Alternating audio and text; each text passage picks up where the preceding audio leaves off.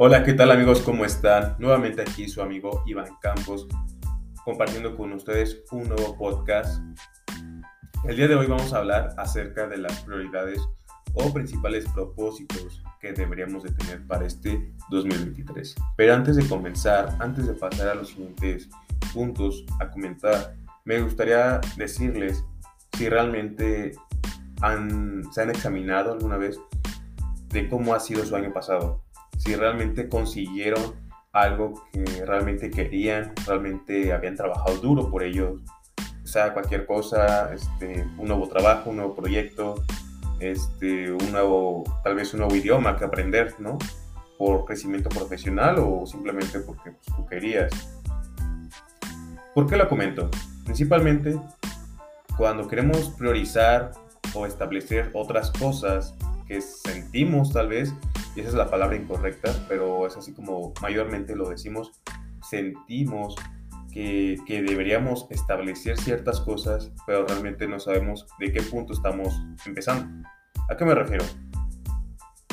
Las principales metas a principios de un año, de cualquier año, es bajar de peso. Ok, sí, quieres bajar de peso, pero no sabes en qué punto estabas el año pasado. No sabes si realmente subiste o bajaste o te mantuviste. A partir de ahí, a partir de examinarte el año pasado, comienzas a, saber en qué punto puedes comenzar a trabajar en ello. Y realmente es algo sumamente, no difícil, pero sumamente complicado. Es algo que inclusive a mí me ha pasado. A, a veces no sabes tan siquiera cómo hacerlo o si realmente va a valer la pena.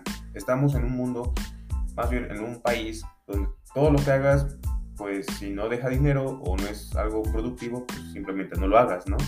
Porque pues no vale la pena.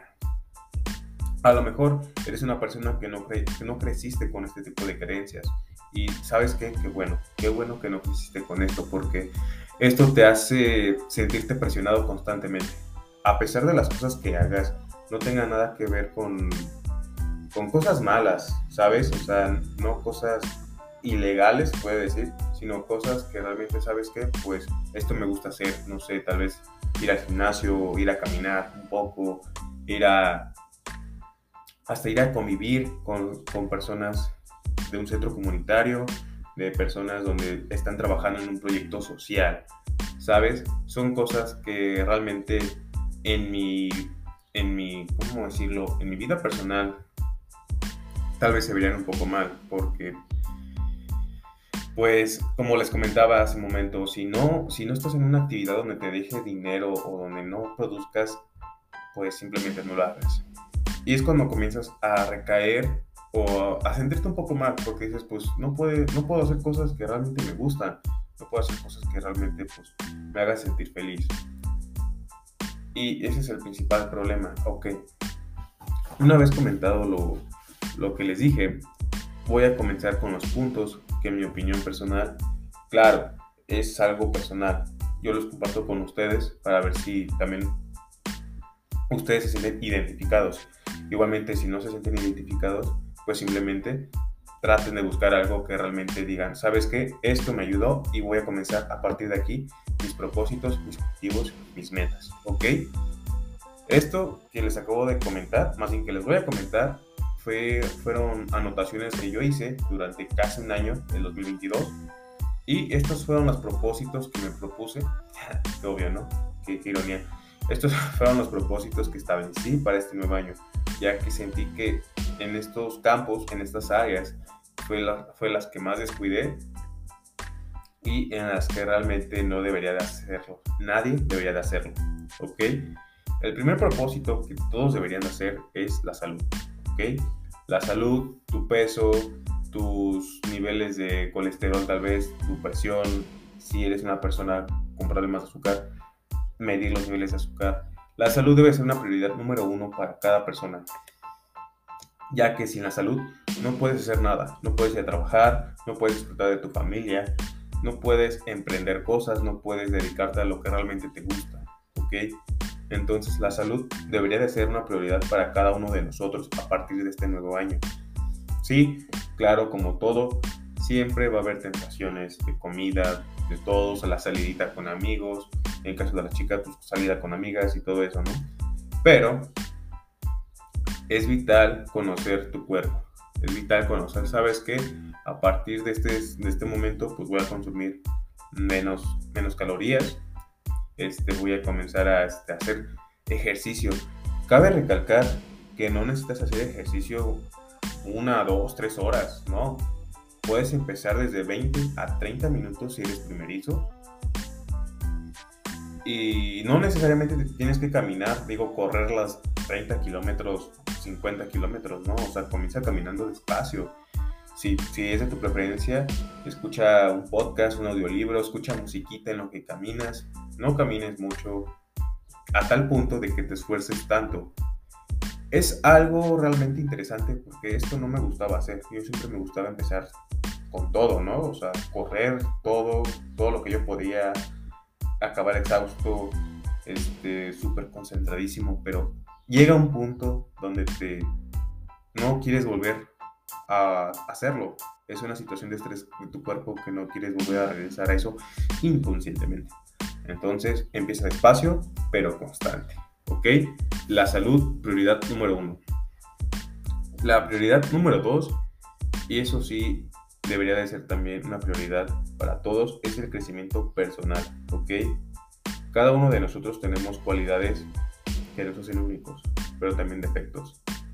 Y si alguien los quiere cambiar esos defectos, tiene que ser consciente que si los quiere cambiar va a ser por, por, por uno mismo, ¿ok?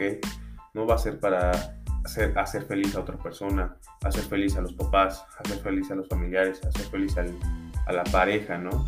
El crecimiento personal ocurre cuando tú quieres cambiar algo y no te sientes a gusto contigo mismo, ¿ok? En lo personal voy a compartir algo con ustedes. En mi crecimiento personal que yo desarrollé durante este 2022 es el, el, ¿cómo decirlo? es el arte de manejar tu tiempo, ¿ok? A través de una agenda. Durante este año yo tuve muchas responsabilidades, trabajo, escuela, este, algunos emprendimientos y, algunas cosas de la familia. Entonces me, me demandaba mucho tiempo. Durante este año lo pude lograr, o más bien llevar a cabo, ¿ok? Pero cada uno de nosotros somos diferentes. También puede aplicar para personas que tal vez tengan problemas de ira constantemente, personas que tengan problemas con, con la ansiedad, es totalmente válido para cada uno de nosotros, pero tenemos que hacer algo para cambiar, si nosotros realmente queremos cambiar. El tercer punto son tres puntos que voy a compartir con ustedes el día de hoy en este podcast. El número tres es el crecimiento profesional, ¿ok? No dejen al lado su crecimiento profesional, chicos y chicas. Realmente es algo que, les llena de vida.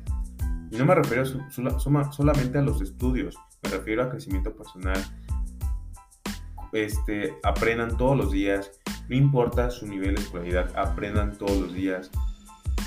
comiencen a aplicar cosas nuevas en su vida, comiencen a aplicarlo en su trabajo, en su vida, en su profesión. Porque realmente cuando una persona deja de aprender, comienza a morir.